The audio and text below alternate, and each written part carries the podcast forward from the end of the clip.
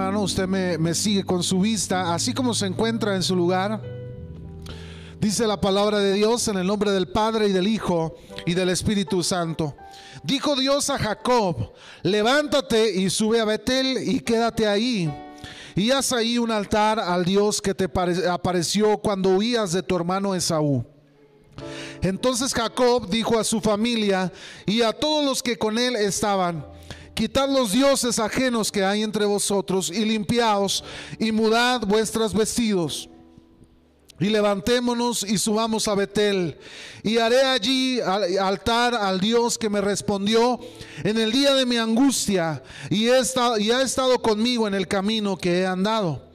Así dieron a Jacob todos los dioses ajenos que había en poder de ellos y los arcillos que estaban en sus orejas. Y Jacob los escondió debajo de una encina que estaba junto a Siquem. Y salieron y el terror de Dios estuvo sobre las ciudades que había en sus alrededores y no persiguieron a los hijos de Jacob. Y llegó Jacob a Luz, que está en tierra de Canaán, esta es Betel, él y todo el pueblo que con él estaba. Y edificó allí un altar y llamó a aquel lugar, ¿cómo lo llamó hermanos? El Betel, porque ahí le había aparecido Dios cuando, cuando huía de su hermano. Entonces murió Débora, ama de Rebeca, y fue sepultada al pie de Betel, debajo de una encina, la cual fue llamada Alombacut. Apareció otra vez Dios a Jacob cuando había vuelto de Padán Aram y le bendijo y le dijo Dios, tu nombre es Jacob, no se llamará más tu nombre Jacob, sino Israel será tu nombre. Y llamó su nombre Israel. También le dijo Dios, yo soy el Dios omnipotente, crece y multiplícate. Una nación y conjunto de naciones procederán de ti, y reyes saldrán de tus lomos. La tierra que he dado a Abraham y a Isaac, la daré a ti y a tu descendencia después de ti, daré la tierra. Y se fue de él Dios del lugar en donde había hablado con él. Y Jacob erigió una señal en el lugar donde había hablado con él, una señal de piedra, y derramó sobre ella libación y echó sobre ella aceite. Y llamó Jacob el nombre de aquel lugar donde Dios había hablado con él. Betel. Cierre sus ojos y oremos a Dios. Señor, te damos gracias en esta noche, Dios, en esta mañana, perdón, por tu presencia, por tu amor, por tu misericordia, porque nos has hablado, Señor, porque nos hablas por medio de tu palabra. Queremos pedirte, Señor, en esta mañana que sea tu Espíritu Santo y tu presencia hablando a nuestros corazones, Señor. Yo te pido que quites toda distracción en medio de nosotros, Señor. Todo pensamiento distractor, Señor, todo pensamiento, Señor, es eh, a ti, Señor, en esta mañana, Señor, y nos ponemos delante de ti en tus manos, Señor. Te pedimos que nos hables por medio de tu palabra, Señor, en el nombre de Jesús te lo pedimos, Dios. Amén y amén. Gloria al Señor. Muy bien, hermanos. Si, pudieran darme poquito volumen, sabe que batallo en con el aire y la voz. Y cuando no me escucho, como aquí, yo no me escucho muy, muy claramente, hermano, pues batallo poquito con la voz. Entonces se va perdiendo la voz conforme va pasando el tiempo. Hermano, yo quiero hablarle hoy acerca del altar. El altar restaurado. ¿Cuántos saben lo que es un altar, hermano? ¿Saben lo que es un altar?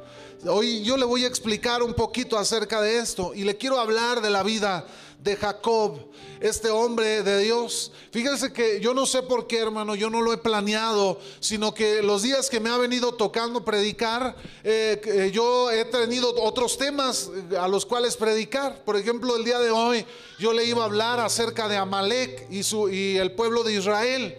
Pero cuando estaba preparando el sermón, el Señor, el, miércoles, para serle específico, el Señor habló a mi corazón y me pidió hablar acerca de este tema del altar restaurado. Hermano, eh, nosotros como hijos de Dios debemos aprender que usted y yo necesitamos vivir en el altar, necesitamos llevar nuestra vida al altar y muchos tal vez están inmediatamente relacionando el altar cuando nosotros invitamos a venir aquí al frente. Bueno, en parte está relacionado, pero también hermano está relacionado con nuestra vida personal con Cristo, con el Señor. Usted y yo debemos ser personas que vivimos constantemente en el altar de Dios. Nosotros hemos enseñado, hermano, que como familia, como hijos de Dios, como cristianos, debiésemos, hermanos, mantener un altar delante de Dios. Debemos vivir, hermanos, en el altar de Dios. No, no sé cuántos aquí en este lugar eh, celebran altares familiares en su casa, lugares donde apartan un tiempo, hermanos, en el día, junto a los hijos, a la familia, se sientan en la sala, hermanos, y comienzan a escudriñar la palabra de Dios y hacen oración delante de Dios. Si usted lo hace, hermano, quiero felicitarlo, porque el altar, hermano, debe de estar presente en nuestro diario vivir, en nuestra casa, en nuestra familia, en la relación que nosotros tenemos con nuestros seres amados. Pero primordialmente, hermanos, sabemos que el altar está relacionado hacia Dios, nuestro Señor y Creador. Hermano, yo quiero hablarle acerca de la vida de este hombre llamado, eh, llamado Jacob. Jacob, hermano, era hijo de, de Isaac era nieto de Abraham.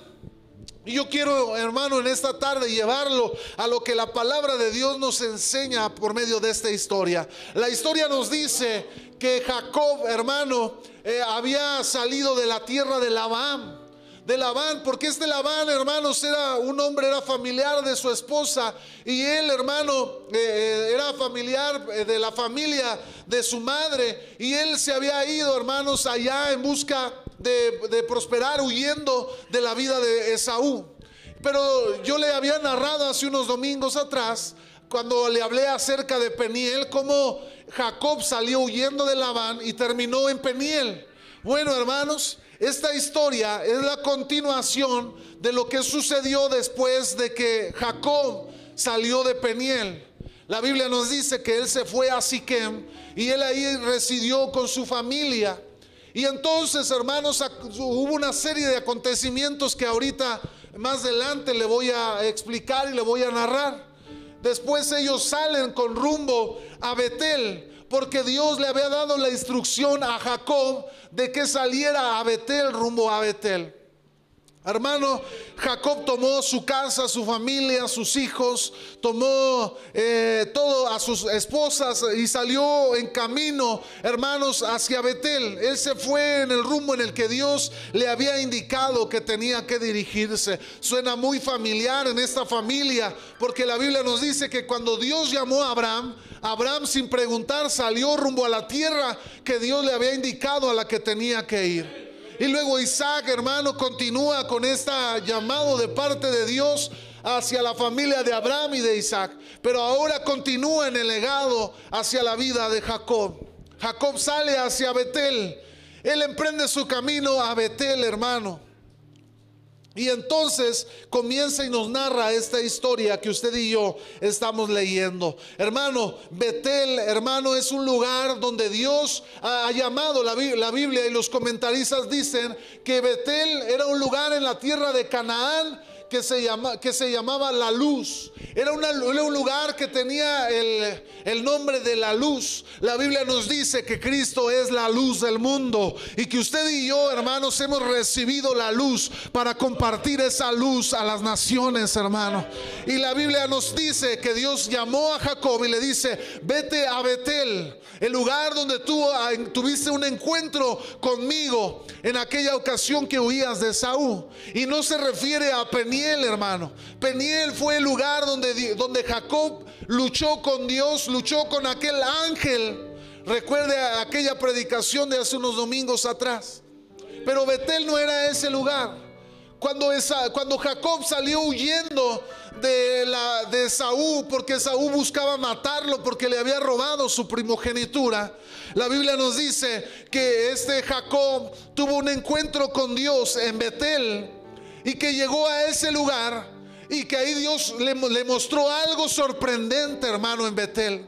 La Biblia nos dice que Jacob pudo ver una escena en donde se veía una escalera que comunicaba la tierra con el cielo y que de esa escalera subían y bajaban ángeles, ángeles que subían a los cielos y ángeles que descendían a la tierra, hermano, ángeles que ministraban ángeles que trabajaban en el reino, en lo espiritual, a favor de aquellos que son los hijos de Dios. ¿Sabía usted eso, hermano? Que los ángeles son eh, seres ministradores que sirven, hermano, a los hijos de Dios. Ellos están, hermano, constantemente subiendo y bajando, hermano, subiendo a los cielos y descendiendo y acampando alrededor de aquellos que temen al Señor Dios Todopoderoso. Puede alabar a Dios, hermano. Gloria a su nombre. Fíjese que él, eh, Jacob tuvo aquella visión poderosa. Yo no sé si usted en alguna ocasión ha visto ángeles, hermano. Yo recuerdo una vez en un campamento de los que celebramos allá en Mexiquillo eh, hubo un mover especial del Espíritu Santo y de repente a las lejanías de la sierra alguien comenzó a gritar, hay ángeles alrededor. Hermano, donde el pueblo de Dios está, hay ángeles alrededor. Lo que pasa es que usted y yo, nuestra visión, hermanos, está muy limitada y no podemos ver lo que hay en lo espiritual. Hace unos domingos atrás nos, testificaba aquel joven, hermanos, que Dios libertó de las cadenas y decía, él cuando yo estaba orando por mí, yo veía ángeles alrededor de los hermanos que estaban ministrando la liberación. Y que cuando él intentaba levantarse para oponerse al siervo de Dios, los ángeles que estaban arrodillados delante de aquel siervo, de aquellos siervos, se levantaban con sus espadas y las desenvainaban. Hermano, algo poderoso sucede cuando los hijos de Dios van al altar de Dios a alabar su nombre. No me muevan el micrófono porque mi voz se me va a terminar y luego me voy a quedar sin voz. Acabo acá microfoneo un poquito para, para no aturdir. Hermanos, y entonces eh, el, Jacob teniendo aquella visión, él dice que tuvo terror. Se espantó Jacob porque Jacob nunca había tenido una experiencia espiritual, hermano. Jacob era un hombre completamente carnal. Él era un engañador. Él era un hermano, un usurpador. Él le robó la primogenitura a su hermano. El hermano cometió una serie de acciones totalmente carnales. Él no era un hombre espiritual. Y cuando sus ojos le fueron abiertos, él se espantó y tuvo terror. Y él dijo, oh, este lugar habita la presencia de Dios. Esta es casa de Dios y puerta del cielo. Hermano, Betel significa casa de Dios y puerta del cielo. Ahí está el acceso. Ahí está la presencia de Dios. Ahí radica el poder y la presencia y lo sobrenatural de Dios.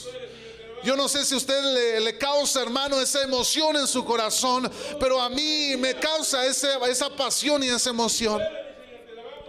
Ahora, hermano, el altar, el altar es un lugar donde los que adoran a Dios van y llevan su ofrenda de agradecimiento y de adoración al Señor. El altar, hermanos, es un lugar eh, especial. El altar es un lugar donde se manifiesta la presencia de Dios. El altar es un lugar donde tenemos comunión con Dios. El altar es donde podemos llegar y presentar nuestra adoración y nuestro, nuestro agradecimiento al Señor. Y Él se complace, hermano, en nuestra alabanza y en nuestra adoración. Cuando usted viene al altar con un corazón agradecido, rendido, hermano, la Biblia dice que olor fragante sube delante del Señor. Imagínense, hermano, ahí en los cielos, en el trono de Dios, al Señor escuchando las alabanzas de la iglesia y el Señor empieza a subir un aroma delicioso delante de su presencia. Ay, yo le voy a ser sincero, hay un canto, hermano, que, habla, que usted ha cantado y dice, hoy perfumamos tu trono. Este canto a mí no me gusta mucho esa parte, hermano. Esa parte no me gusta mucho, pero yo tengo mis razones especiales. Pero este canto dice, este, hoy perfumamos tu trono. Y la realidad, hermano, es que nuestra adoración sube como olor fragante delante de Dios. Es un aroma delicioso. Pero cuando hay un fuego extraño, hermano, ese aroma no sube delante de su presencia. ¿Por qué cree que Nadab y Abiú fueron consumidos delante de la presencia de Dios? Porque sus corazones no estaban conectados a la voluntad de Dios. No había un corazón sincero ni una relación con el Señor personal. Y el fuego que subió delante de Dios, el aroma no era agradable delante de Dios. Y aquellos dos hombres cayeron muertos delante del Señor. Hermano, el altar es un lugar especial que cada uno de nosotros debemos tener bien eh, establecido en nuestra vida.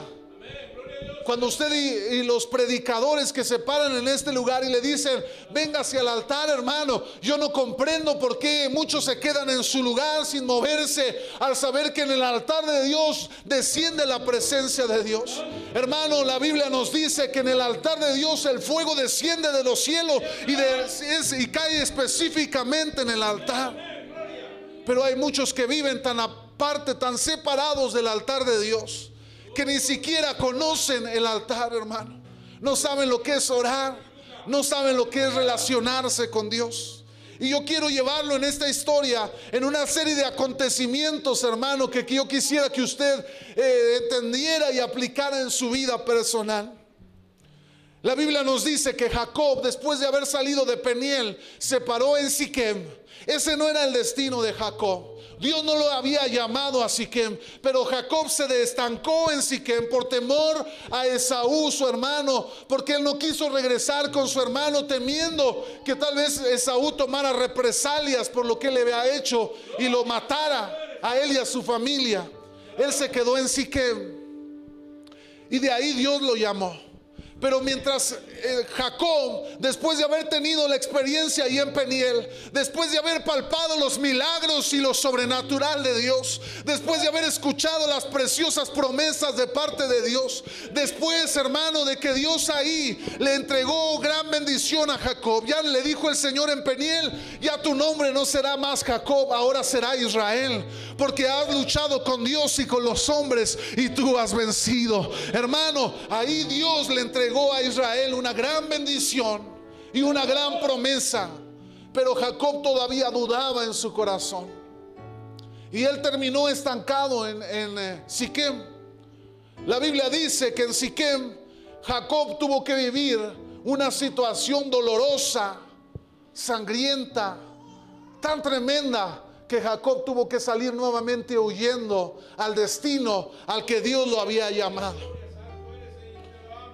En Siquem, hermanos, dice la Biblia que Jacob, el, el príncipe de Siquem, le gustó la hija de Jacob. Dina se llamaba, por cierto. Le gustó la hija de, Jacob. Y dice que la tomó y la violó. Abusó de ella tuvo relaciones con ella sin su consentimiento y de, manera eh, este, que no era aprobada por el pueblo judío ni por Dios. Y entonces eh, quisieron ahí medio arreglar las cosas el padre de este muchacho y el muchacho queriéndose casar con aquella mujer, con Dina. Y entonces Jacob queriendo de alguna manera no generar un problema, le dice, está bien. Pero Jacob sabía que Dios le había dicho a él que nunca se debería mezclar con las naciones paganas. Jacob lo sabía, Jacob entendía eso. Pero Jacob le dice al de Siquem, está bien, toma a mi hija. ¿Y qué, cree que pasó? Los hijos de Jacob no estuvieron muy contentos con la decisión. Y entonces tomaron sus espadas, fueron y mataron al príncipe de Siquem, mataron a la familia del príncipe de Siquem, de y mataron a muchos de los hombres de aquel lugar. Y, por, esta desgracia, hermanos, de sangre, de abuso, tuvieron que salir huyendo de Siquem, Jacob y su familia nuevamente. Otra vez Jacob camino al desierto. Otra vez Jacob huyendo de, de sus malas decisiones. Otra vez Jacob equivocándose y pagando las consecuencias de sus decisiones, hermano. Y ahí va camino a Betel. Hermano, Jacob, después de lo que Dios había hecho, se olvidó de lo que representaba el altar en su vida. Jacob antes de llegar a Betel él en Siquem tuvo que vivir la experiencia, el llamado y el exhorto de Dios para darse cuenta que Dios lo había llamado a algo mucho más grande, mucho mayor, hermano, pero que él por temor y por falta de fe, de confianza en el Dios al que él servía, se detuvo en medio de esos planes. ¿Cuántas veces, hermano, usted ha abandonado el altar de Dios? ¿Cuántas veces Dios ha hablado de una y de diferentes maneras? Dios le ha mostrado su poder y su gloria. Y usted ha abandonado el altar de Dios. ¿Cuántas veces, hermano, Dios ha sanado su casa? Dios ha sanado su corazón. Cuántas veces Dios operó milagros en su familia, en su alrededor, en su propia vida y usted los vio ahí firmemente. Usted pudo ver tal vez hasta los ángeles ahí alrededor de su vida, obrando a su favor. Pero aún así usted abandonó el altar de Dios. Muchos de nosotros, aún viviendo las experiencias sobrenaturales del Señor y tocando su gloria, nos olvidamos del altar de Dios y lo descuidamos y lo abandonamos. Y entonces comienza a empolvarse, comienza a llenarse de suciedad. Y empezamos a olvidarnos de lo que Dios hizo a nosotros. Ya la gloria de Dios es simplemente un mero recuerdo de lo que pasó ayer. Y ya no solo creemos que Dios ya no puede hacer lo mismo hoy en nosotros, en nuestra vida, mi amado hermano. Yo recuerdo muchas veces aquellos altares en la iglesia donde yo me convertí. La gloria de Dios descendía. Había una manifestación poderosa de la gloria de Dios. Los jóvenes éramos bautizados con el Espíritu Santo. Hablábamos en lenguas. Muchos de los que estaban ahí comenzaban a profetizar. Empezábamos a ver milagros de sanidad a nuestro alrededor. Pero hoy la iglesia ha descuidado el altar. Hoy hemos descuidado el altar de Dios y le decimos a Dios, Señor, ¿por qué ya no obras milagros en mi vida? ¿Por qué ya no escucho tu voz? ¿Por qué ya no sanas mi casa, mi familia? ¿Por qué ya no puedo ver el poder y la gloria de Dios en mi vida? Hermano, porque se ha olvidado de darle cuidado al altar de Dios en su vida. Ahí lo ha abandonado y lo ha dejado y ha preferido irse a Siquem creyendo que ahí estará mejor. Pero Jacob, hermano, no entendía que Dios tenía propósitos para él y su casa. El altar de Dios, hermano, representa cercanía y relación con Dios.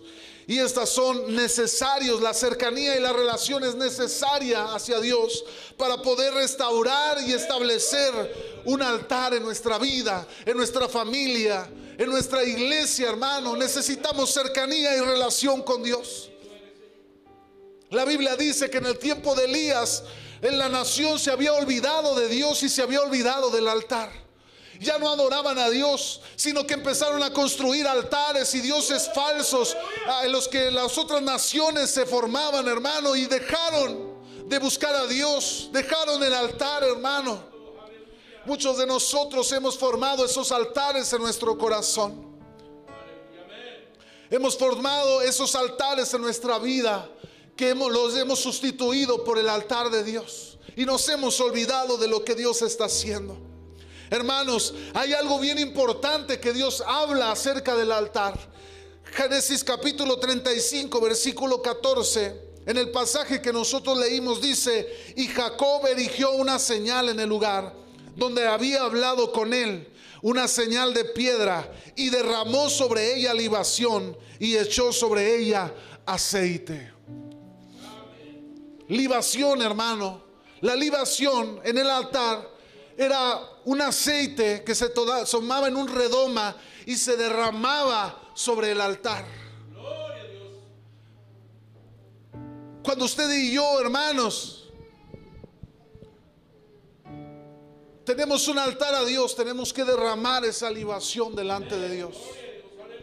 Ese aceite que representa el corazón agradecido, que representa la adoración a Dios, que representa la alabanza a Dios. Usted y yo, hermano, no podemos tener un altar si no vivimos agradecidos con Dios, si no vivimos en adoración a Dios. Podemos decir conocer a Dios, hermano, Pero la realidad de las cosas, mientras no derramemos ese aceite en nuestra vida en el altar, no hay nada en nosotros, hermano. Hemos abandonado el altar y se ha empolvado a causa de nuestras malas decisiones. Hermano, no hay una restauración del altar si no nos despojamos de los que estorban nuestra vida. Y yo casi voy terminando el mensaje del día de hoy, hermano. Yo cuando lo estaba preparando, yo dije, Señor, yo quiero hacer, predicar poco para que tú hagas mucho en nosotros por medio del altar de Dios. Así que prepares, hermano, porque hoy vamos a hacer altar aquí al frente. Y yo creo que Dios estará mostrando su gloria y su poder en medio de nosotros. No hay restauración del altar, hermano, si no se despoja de lo que estorba en su vida. La Biblia dice que Jacob le convocó a su familia y le dijo, vamos a ir a levantar altar a Betel, a la casa de Dios y la puerta del cielo, el lugar donde Dios se manifiesta y se glorifica. Pero Jacob entendía que tenía que despojarse de lo que estorbaba. Y la Biblia dice en el versículo 2 que habló con Raquel, con Lea, con su familia y les dijo, traigan aquí todos los dioses ajenos, todas las esculturas, todo aquello que en algún momento llegamos a adorar o llegamos a tener como dioses falsos. Hermano, no hay otro Dios, solamente el Señor. No hay ningún santo que pueda escucharle, solamente Dios. No hay nadie que pueda obrar milagros, solamente Dios. Y no tenemos ningún intercesor, sino solamente Cristo, dice la palabra. Es el mediador entre Dios y los hombres. Y nadie podrá llegar a Dios si no es a través de Él.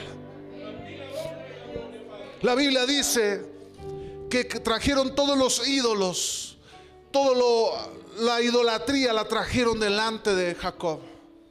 Y Jacob la sepultó como diciéndole a Dios, Señor,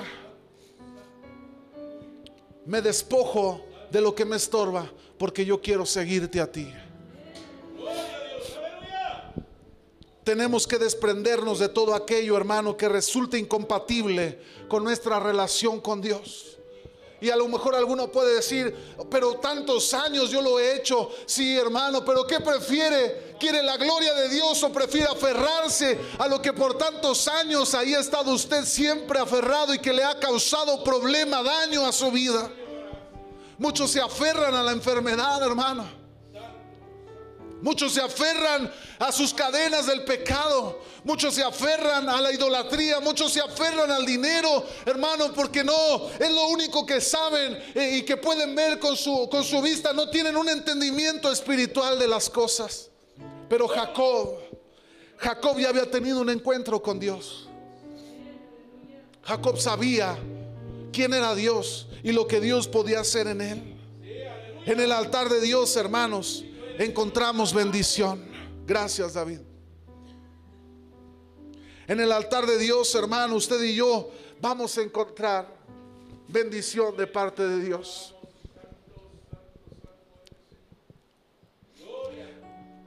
Fíjese que lo que Dios encontró en el altar en Betel, la Biblia dice que Jacob recibió el cambio de nombre en el altar y las promesas de Dios. Dios le dijo, le confirmó, ya no más será tu nombre Jacob, será Israel.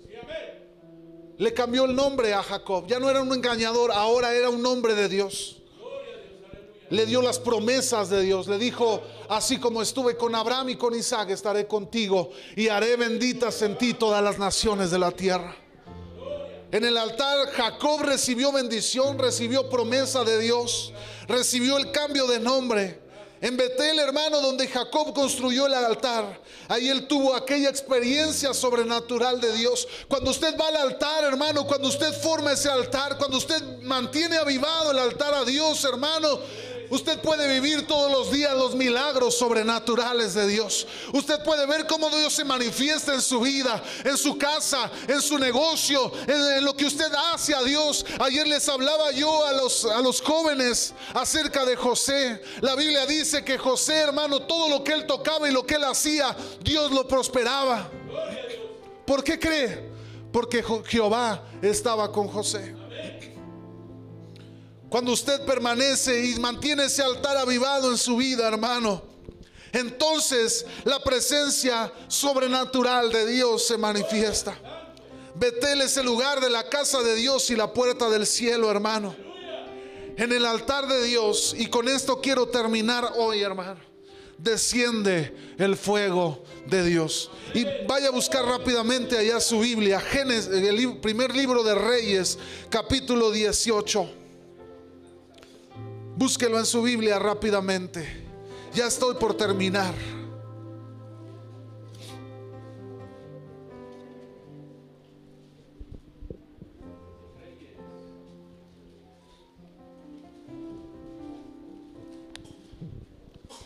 18, capítulo 18, versículo 30. Vamos a leer algunos 3, 4 versículos.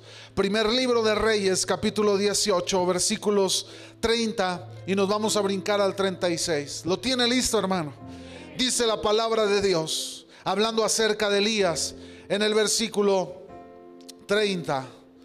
Entonces dijo Elías a todo el pueblo, acercaos a mí. Y todo el pueblo se le acercó y él arregló el altar de Jehová, que estaba, ¿qué hermanos? Que estaba arruinado. Yo no sé cuántos tienen su altar arruinado en su vida, hermano.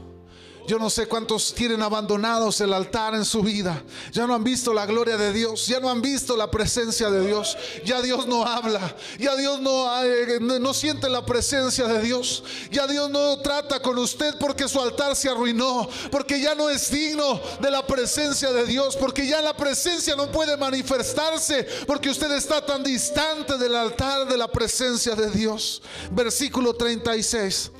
Cuando llegó la hora de ofrecer el sacrificio, el holocausto, se acercó el profeta Elías y dijo, Jehová, Dios de Abraham, de Isaac y de Israel, sea hoy manifiesto que tú eres Dios en Israel y que yo soy tu siervo y que por mandato tuyo he hecho todas estas cosas. Respóndeme Jehová, respóndeme para que conozca este pueblo que tú, oh Jehová, eres el Dios y que tú vuelves a ti el corazón de ellos. Fíjese lo que pasó en el altar, hermano. Entonces cayó fuego del cielo de Jehová y consumió el holocausto, la leña, las piedras y el polvo, y aún lamió el agua que estaba en la zanja del altar, hermano. Gloria sea el nombre de Jesús. ¿Cuántos dicen amén a eso, hermano? En el altar de Dios desciende el fuego de Dios. Pero muchos nos hemos olvidado del altar. Muchos creemos que tenemos la capacidad para vivir, nosotros separados de Dios. Muchos nos enorgullecemos y creemos que podemos subsistir y caminar nuestra vida espiritual sin Dios.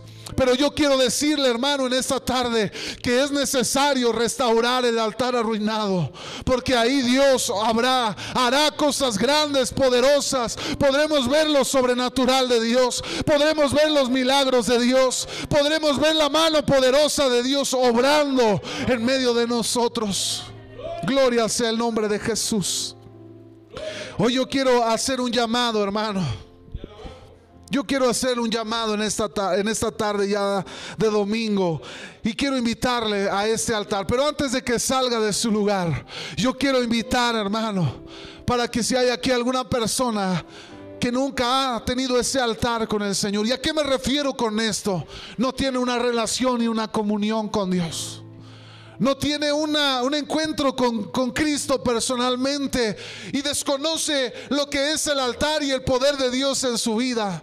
Yo quiero invitar, hermano, a que pase a ese lugar. Si hay entre nosotros alguna persona que diga, yo quiero una comunión con Dios, yo quiero tener una plena comunión con el Padre, yo quiero tener un pleno encuentro con el Señor y quiero recibirle en mi vida y formar el altar de Dios en mi corazón y en mi vida. Si hubiera alguien aquí, hermano, que quisiera iniciar y establecer ese altar en su corazón y en su vida, quiero invitarlo a que venga a ese altar.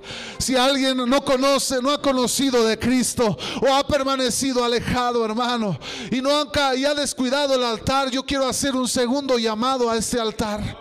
Si hay alguien aquí que tal vez se alejó de Dios, que descuidó el altar del Señor, yo quiero invitarle a que venga a este altar también, hermano. Vamos a orar en esta tarde. Venga a este lugar, a este altar. Si hay alguien aquí, hermano, que ha descuidado el altar, que siente, dice extraño lo que Dios hacía en mí. Extraño la palabra de Dios hablando a mi corazón. Extraño la palabra de Dios hablando a mi vida. Extraño lo que Dios hacía en mi vida, en mi familia. Yo quiero invitarle, hermano, a que pase este altar. Y un tercer llamado quiero hacer para todos aquellos que quieren mantener avivado el altar de Dios en su vida que quieren experimentar los milagros y la presencia de Dios en su familia, en su casa. Hermano, hoy podemos venir a ese altar y avivar el altar de nuestro corazón a Dios. Yo quiero invitarle a que se ponga sobre sus pies. Y si hay alguien aquí que pueda venir a este altar, salga corriendo de su lugar, hermano. En el altar de Dios el fuego de Dios desciende. En el altar de Dios, hermano, la gloria de Dios se derrama. En el altar de Dios el fuego de Dios que purifica, que limpia, que renueva, que restaura, se derrama sobre el altar del Señor. Aquí está la presencia de Dios, hermano. Y si usted le cree, si usted está cansado de caminar sin el altar de Dios en su vida, sin esa relación, hoy es el